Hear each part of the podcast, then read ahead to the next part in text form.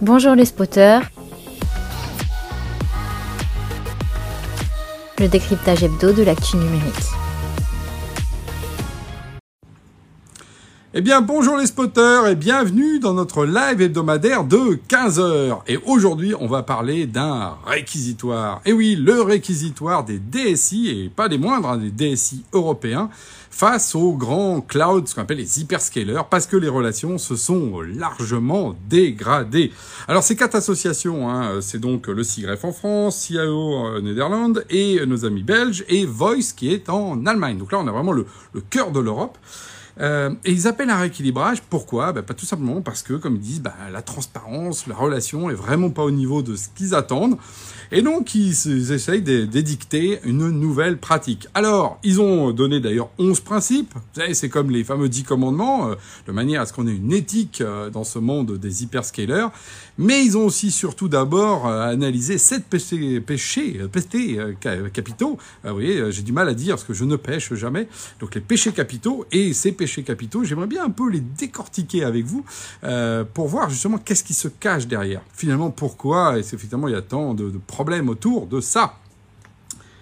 Et donc leur set, le premier c'est ah quand on déploie des logiciels, euh, bah, en fait euh, une fois qu'on les a mis on peut pas les enlever. Ah ça c'est typiquement des pratiques quand même un peu insupportables. Et évidemment le coup d'après on passe à la caisse. Le deuxième c'est le pouvoir de négociation euh, en disant il n'y a aucun pouvoir de négociation. Et là on peut s'arrêter deux minutes. Et oui, pourquoi? Parce qu'aujourd'hui, euh, même un grand groupe du CAC 40 en France euh, ou en Allemagne, en fait, c'est un nain de jardin par rapport à l'aspect numérique, par rapport à l'aspect euh, justement d'un géant comme Microsoft ou Google. Il représente, je sais pas, 0,1 à 0,3% du, du, de chiffre d'affaires. Donc finalement, pour Microsoft, de perdre un des CAC 40, il s'en moque. Le CAC 40 se retrouve dans la même situation que n'importe qui aujourd'hui face à eux d'ailleurs. Vous n'allez pas négocier avec Total Energy le prix du gaz. Hein voilà. Vous n'allez pas négocier quand vous allez acheter, par exemple, le shampoing, hein, le prix du shampoing quand vous allez à Monoprix. Vous n'allez pas dire, alors moi, je négocierais bien le prix de mon shampoing. Bon, ben non. Vous avez un prix fixe, c'est comme ça, voilà. Et donc là, tout d'un coup, les grands groupes se retrouvent dans cette situation-là. Et ils n'ont pas l'habitude. D'habitude, effectivement, ils négocient avec des fournisseurs qui sont plus petits qu'eux. Donc là, il y a un point clé, c'est comment est-ce qu'effectivement il faut euh, peut-être euh, trouver d'autres alternatives et d'autres alliances. Moi, c'est souvent ce que j'ai rappelé au grand compte. Vous voulez avoir une relation de proximité et donc de négociation, bah, venez voir des gens plus petits, euh, des gens comme nous, par exemple, au hasard. Bon. Modification unilatérale des prix. Bah voilà, on est dans une sorte de shampoing ou de gaz. Je veux dire, quand Total Energy monte son prix ou quand on monte le prix du shampoing, bah c'est comme ça. Puis vous l'achetez ou vous l'achetez pas. Mais c'est pas, on va négocier le prix parce que tu comprends. Moi, j'ai envie de, payer moins cher. Nos amis disent également que le marché est concentré. Alors ça, ça c'est clair. Et on l'a laissé faire. Et on a longtemps pensé que bah, ah, c'était comme ça, les Américains. C'est pas grave. Que le cloud soit aux US, c'est pas grave. Mais si, un marché concentré est toujours un marché à problème. Et on le voit. On le voit, c'est qu'au bout d'un moment, ça crée des pratiques qui sont effectivement anticoncurrentielles. Je crois qu'on est aujourd'hui à peu près à plus de 70-80% du marché qui est trusté par nos amis américains. Donc oui, il faut desserrer ce marché-là, le déconcentrer. La bonne nouvelle, c'est qu'on a des opérateurs pour ça. On a des cloudistes français, euh, évidemment OVH euh, le bien nommé, euh, on a Scaleway et Outscale, on en a trois en tout cas qui sont en lice pour grandir, ils sont prêts, ils sont industriels, donc voilà, le marché peut tout à fait s'ouvrir, c'est possible. Euh, L'autre point après, c'est dire que bah oui, en fait, ils ne tiennent pas leurs promesses. Alors ça, bon, les promesses, évidemment, dans un marché dans lequel les gens qui dominent, en général, bah, on en fait plein, puis après on tient pas les mêmes choses.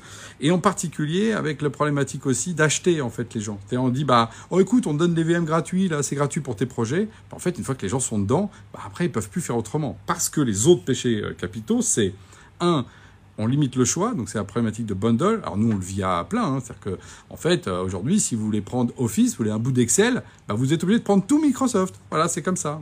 Alors qu'on pourrait imaginer euh, le Excel euh, pour ceux qui le veulent, eh ben nous on pourrait le revendre. Bah non, ça c'est pas tout à fait possible. Par exemple, bah, voilà, donc Microsoft a une stack complète. Donc c'est les pratiques anticoncurrentielles par le bundle. Et le dernier point, c'est celui du coût de sortie, c'est-à-dire que sortir aujourd'hui d'un système complexe, pour plein de raisons, c'est très compliqué, c'est très cher, et donc, euh, en général, on ne peut pas le faire.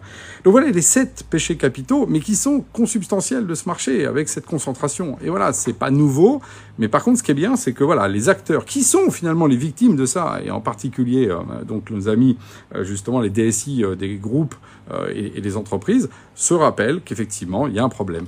La bonne nouvelle, bah, déjà, c'est que, un, l'Europe s'en occupe. au sens où aujourd'hui il y a des actions anticoncurrentielles mises en place par la Commission, euh, diverses et variées, contre divers acteurs, qui je pense vont porter leurs fruits, euh, que même l'autorité de la concurrence française s'en est même emparée, elle aussi donc va sans doute faire une action au niveau français. Qu'ensuite les clouds, je l'ai dit tout à l'heure, il y en a. Il y a des offres de cloud qui permettent de faire des choses.